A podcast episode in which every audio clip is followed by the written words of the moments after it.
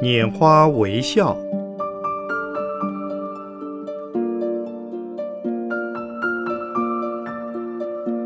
圣严法师著。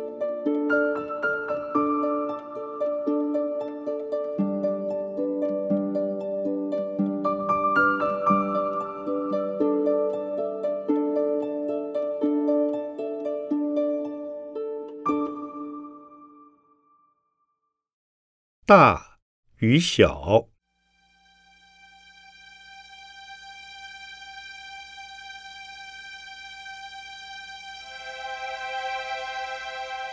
有一次，我和一位居士同乘一辆车，遇到红灯，车停下来，一个卖玉兰花的先生马上将花送进窗口，看到我说：“师傅啊，玉兰花很便宜。”便对着那位居士说：“哥，爷，买玉兰花。”他看看司机，又说：“伯，买玉兰花很香。”他叫得很热络，好像车子里的人都和他有关系。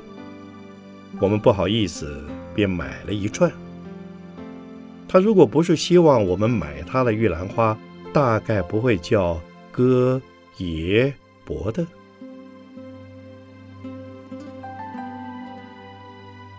人都喜欢听恭维的话，喜欢被人称为长辈或长官，表示受到大众的尊敬。基于此理，当我们有求于人的时候，在称呼上就特别甜腻。不过，也不见得所有的人都喜欢被叫老叫大了。有一次，我在美国遇到一位。头发花白的妇人，我称呼她某某太太，就被她发了一顿脾气。什么太太？我还没结婚呢！我好难过，觉得对不起她。人家没结婚，怎么叫人家太太呢？从此学乖了，见了不管多老的美国妇人都称她小姐，这样至少不会挨骂。如果叫错了，他也会捂着嘴笑，心想：这么老了，还有人称我小姐，这是多么虚荣啊！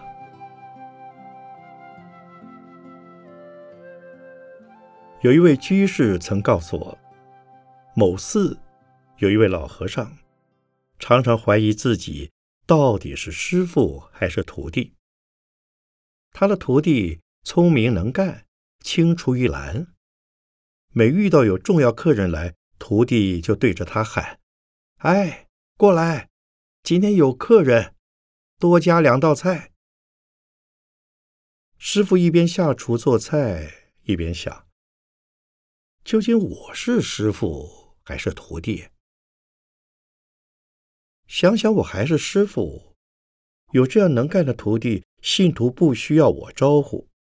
房子漏水不需要我操心，庙里的人多了也都是他在管的，这不是很安慰吗？虽然有些信徒多管闲事，为老和尚抱不平，你徒弟怎么用这种态度对你？老和尚却笑笑说：“这是我的福气呀，否则。”我要非常辛苦了。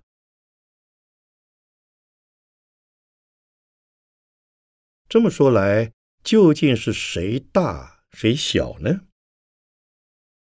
俗话说：“要得人缘好，只有老做小。”蒋经国先生已经位居全国最高领袖了，他见到人都称先生、女士，对他的部下也都以。某某兄相称，表现出一种礼贤下士的美德。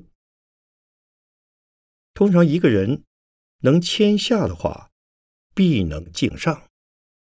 谦下者将受到部属的爱戴与拥护，敬上者也会获得长辈的提携与呵护。因为我们个人的才智和能力是非常有限的。若少了他人的协助和支持，即使得志于一时，也不能成大业于长久。一些人尽管自居于卑下，却往往被推举而登于尊位；倒是那些自居高傲的，到头来反被摒弃，而流于简途了。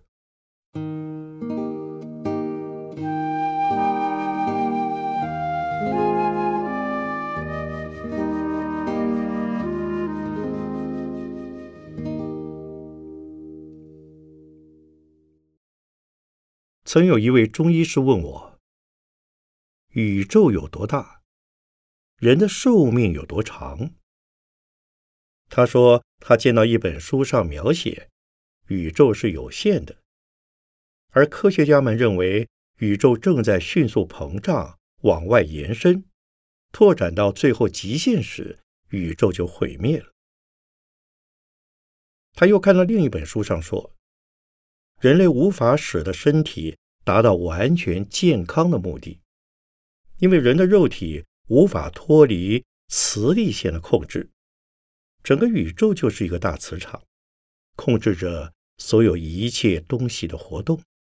怎么努力用任何方法，也仍无法超出磁力线的控制之内。所以，有生者必将死。因此，他希望能从。医学的理论上寻求突破，使人类能够免于死亡。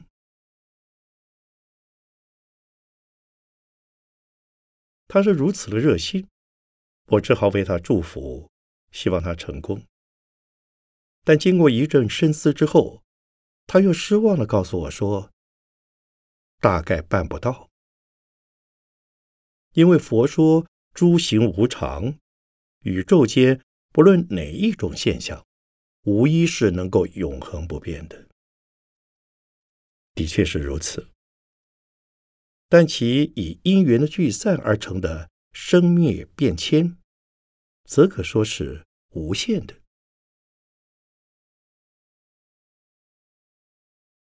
宇宙是什么？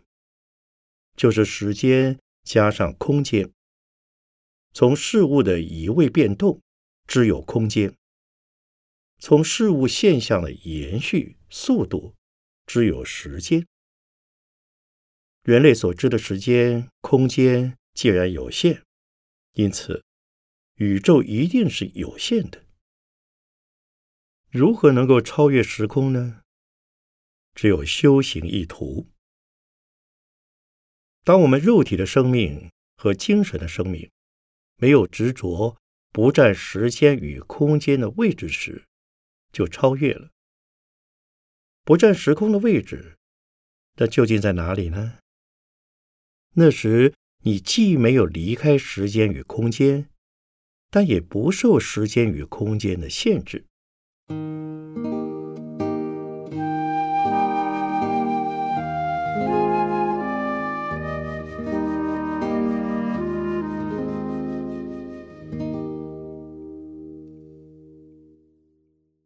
从以上所举的例子知道，所谓大小有两种意思：一类是辈分、地位的大小；一类是在空间中所占位置的大小。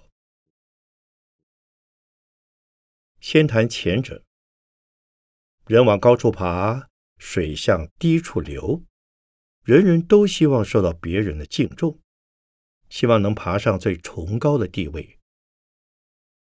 在古代，便以扬名声显父母、衣锦还乡、光宗耀祖为努力的最高目标。现代人也一样，希望能够功成名就、扬名立万。正所谓三代以上唯恐好名，三代以下唯恐不好名。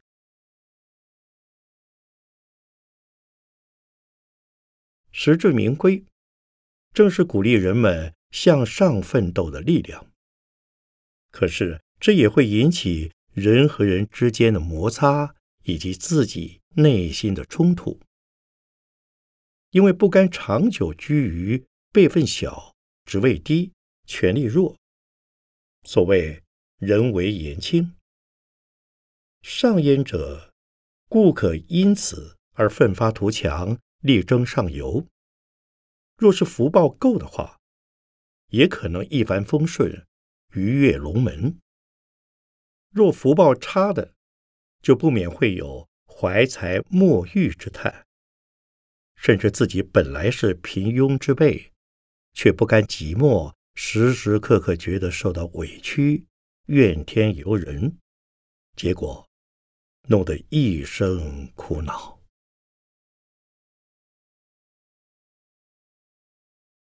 就拿出家人来说，已经能放下名利物欲和亲情的牵挂，对于道业的精进，却还是放不下。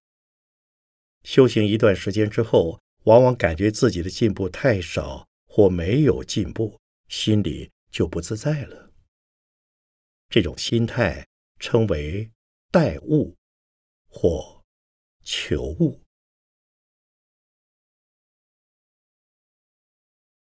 通常因为他自视为立根上智之人，所以缺乏耐心，寄望急速成就。就像婴儿刚一出生，就想在世运会上得十项全能的金牌，怎么可能呢？禅宗虽有六祖慧能那样初闻佛法即能顿悟的人，可惜这种例子太少。倒是有许多祖师修行数十年，没有闻到一点悟的消息，却仍。耐心踏实的继续修行。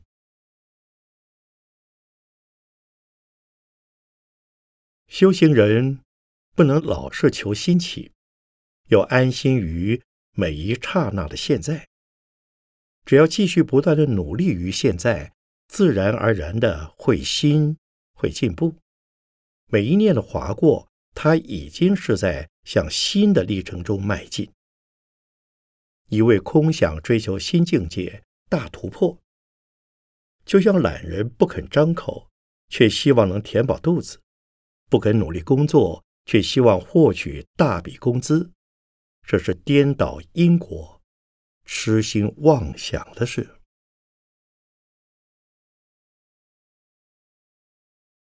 有位台大的学生来参加禅训的助手训练，他上了一堂课后。第二天一早跑来告诉我，他不想参加了，因为他想追求大成就。即使受训完毕，他也没有时间来参加护期或有关禅的活动了。他要以更多的时间好好修行，希望像虚云老和尚、来果禅师那样早得开悟。这样的愿心很好。学佛修行，我不仅希望他能成为像虚云老和尚那样的祖师大德，且还说愿他早日成佛呢。但是，要成为虚云老和尚，并非一蹴可及的。虚云老和尚怎么修行的？看他的年谱，他常说：“我是个业障重的人。”是个凡夫，是一个苦恼人，是个没有修行的人。这是从修行之中得到真正的智慧。煮饭、扫厕所，我去；搬柴、挑水，我去；辛苦而无人注目的事，我去。要自知苦恼。才会不惧苦事，要自知福薄，才会习福重福；自知不会修行，才会虚心学习，念兹在兹。如果自己觉得自己有大善根、有大福报、有大智慧、有大修行，能有进步吗？如果自以为是杰出祖师的材料，还能过平淡的修道生活吗？因此，修道人若勇猛修行而求急速成就，或略有修行而以立根上智自居，这都是在苦恼之中。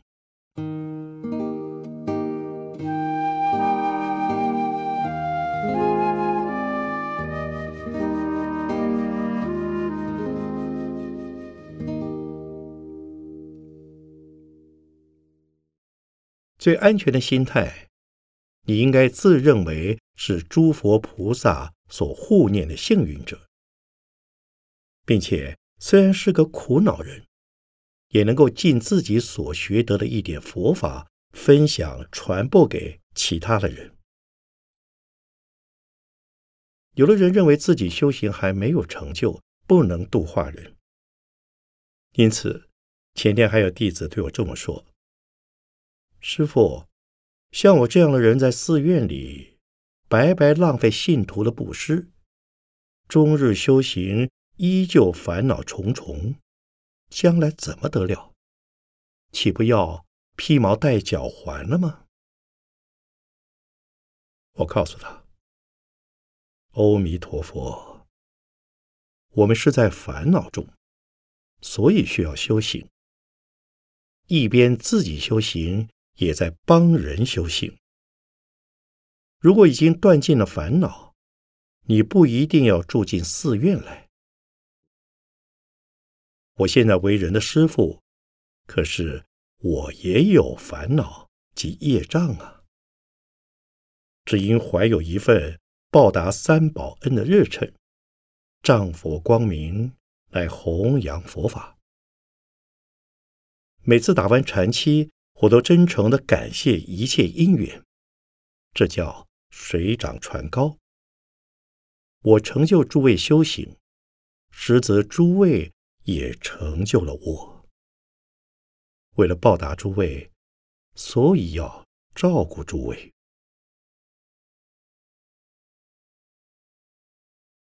我们知道，有好的师傅，不一定有好的弟子。我常比喻。蜡烛台下是黑暗的。近代的太虚大师座下有没有像太虚大师那样的人呢？目前台湾的应顺法师座下有否如应顺法师那样的人？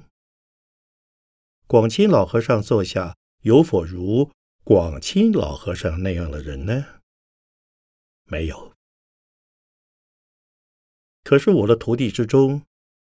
就有一人说过：“师傅，我将来要超过您。”道理是对的，要一代强过一代。百丈禅师就曾对黄檗禅师说过：“见与师齐，减师半德，志过于师，方堪传授。”但这是师傅对弟子讲的话，是师傅的印可。若是由弟子自吹自擂，表示他跟师傅都有了胜负心，这还能修道得道吗？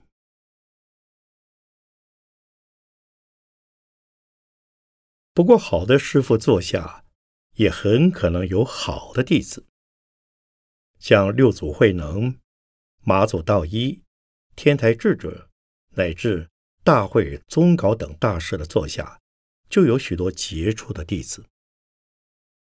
例如，天台智者大师座下，如果没有像灌顶尊者、张安大师那样的弟子，天台宗也许便不会留下天台三大部和五小部这般不朽之作了。因为弟子的程度高，师傅就尽量将佛法向深处、向细密处演绎。虽然智者大师自称“我不领众，毕竟六根”，则修行的成就就会更高。这是他自己的说法。确实，如果他从头到尾，都是一个人修行，也许成就会更高。但今天恐怕也不会有天台宗，更不会有天台宗的三大部、五小部了。有西藏的宗喀巴大师，就是因为有几位杰出的弟子，所以能将整个的西藏佛教，不论在教理或在修行方面，铺陈敷衍、组织严密的写出来。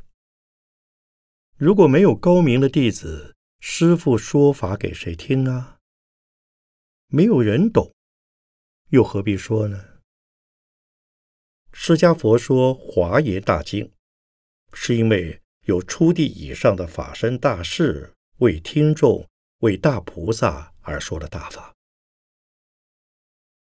因为成就众生，所以有佛法的流传。因为成就弟子，同时。也成就了自己。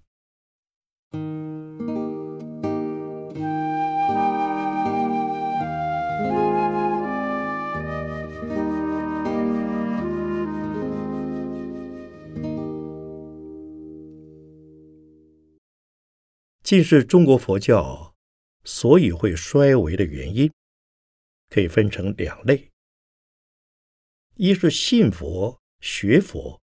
而不知佛法为何，所以只能做人情应酬、世地流布的活计。二是因为佛教徒们既不知修行的层次和依序而修的方法，却都希望极身得大成就，急于个人的盲修，急于完成自我。看来精进感人，实则。自私消极，以致传播正法的工作乏人问津。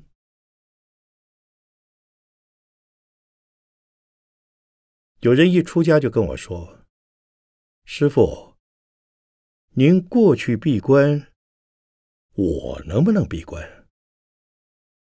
我说：“你能，但不是现在。”师傅。你三十一岁闭关，我三十一岁也要闭关。我说，那就不一定了。闭关要有闭关的条件。第一，你准备在关中做什么？如何安顿你的身心？阅藏还是修定？若阅藏。则如何悦？若修定，不论禅境，你已知如法修持吗？第二，有谁为你做外护呢？生活上、环境上，你已有这些福缘吗？否则，你要师傅给你送水送饭做侍者，总说不过去吧？如果不具备第一个条件，你在关中，要不就觉得度日如年，要不便是无所事事，虚耗光阴，那又闭关做什么？如果不具备第二个条件，你必须到处奔走，求人资助，结果反而更增烦恼，弄得在关中经常为人诵经消灾，那又何苦来哉呢？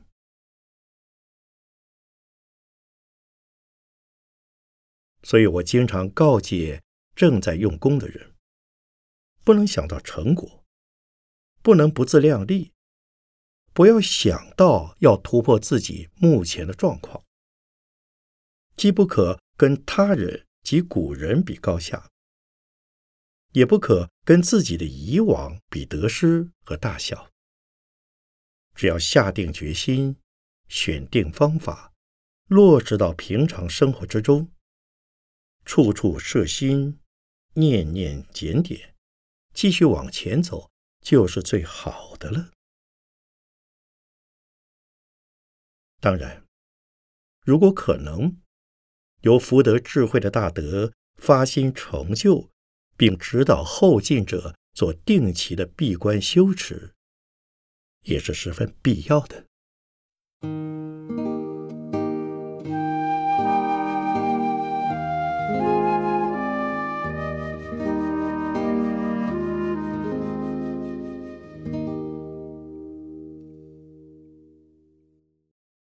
另一类的大小，是讲在空间所占位置的大小。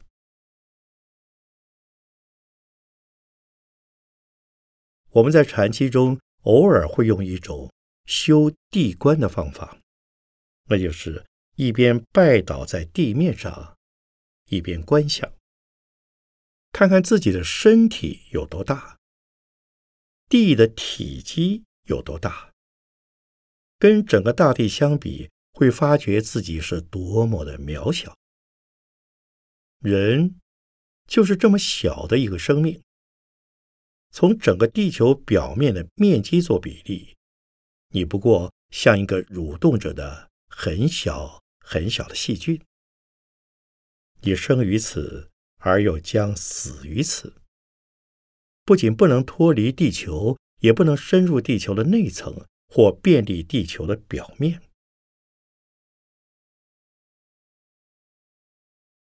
但在平常的意识形态中，每个人都幻想着以为自己很巨大，很少有人觉得自己很渺小，特别是趾高气昂的年轻人。那些自以为能征服天下、叱咤风云的英雄豪杰，以及各行各业之中。雄心勃勃的佼佼者，他们以为自己是能与天比高低，与地比大小的。其实他们所比的，仅是可怜的同类而已。虽常走在人前，坐在人上，终究要消失于大地，成为大地的一小撮微尘。所以。不做地观，很难发觉自己原来是这么愚痴而渺小。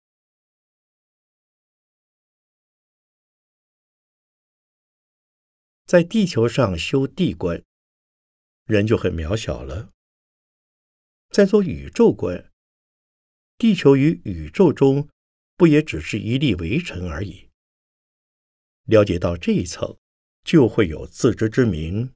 自能量力，知道自己不可能是个伟大的人。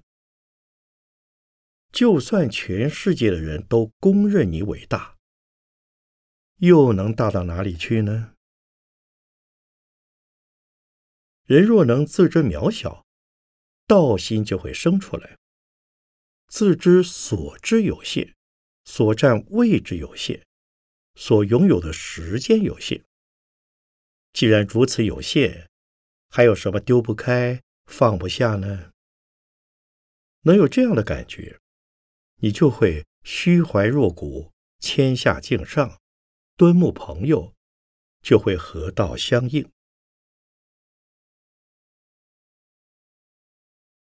像我们刚才所讲的那个卖玉兰花的，如果他逢人不呼哥爷伯，而叫小老弟。蠢家伙，老头的，不但玉兰花卖不出去，恐怕要挨骂、挨揍了。若人人如此，弄得暴力之气弥漫，人间还有安宁可言吗？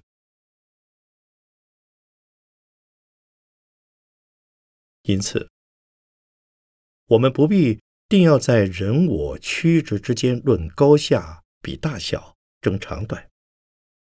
应在道心上多努力，长养慈悲心，显露智慧心，才是真正可大可久的丰功伟业。慈悲心是不问族类，愿亲平等，所以是广大无边；而智慧心是无我的空性，所以等虚空变法界，无穷无尽。然而，这些都是要从平时的修行中开发出来的。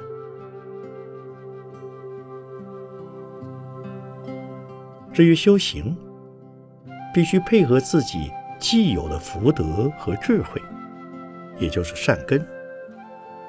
善根的因缘不足，便不可能得到好环境，遇到好老师。但话说回来，所谓善根福德具足，主要是指能转逆境为助缘，使得处处是道场，人人是贵人。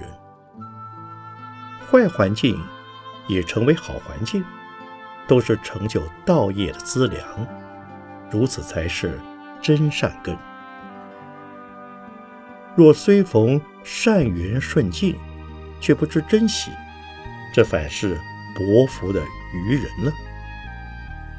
因此，对于既有的一切，要以感恩的心情来接受，以安住于现实生活环境为基础，老实踏实的修行。所谓“行远必自耳”。登高必自卑，兰生幽谷，不求名闻而自有名；莲出污泥，不惧秽臭而自芳香。修道人当以此互勉。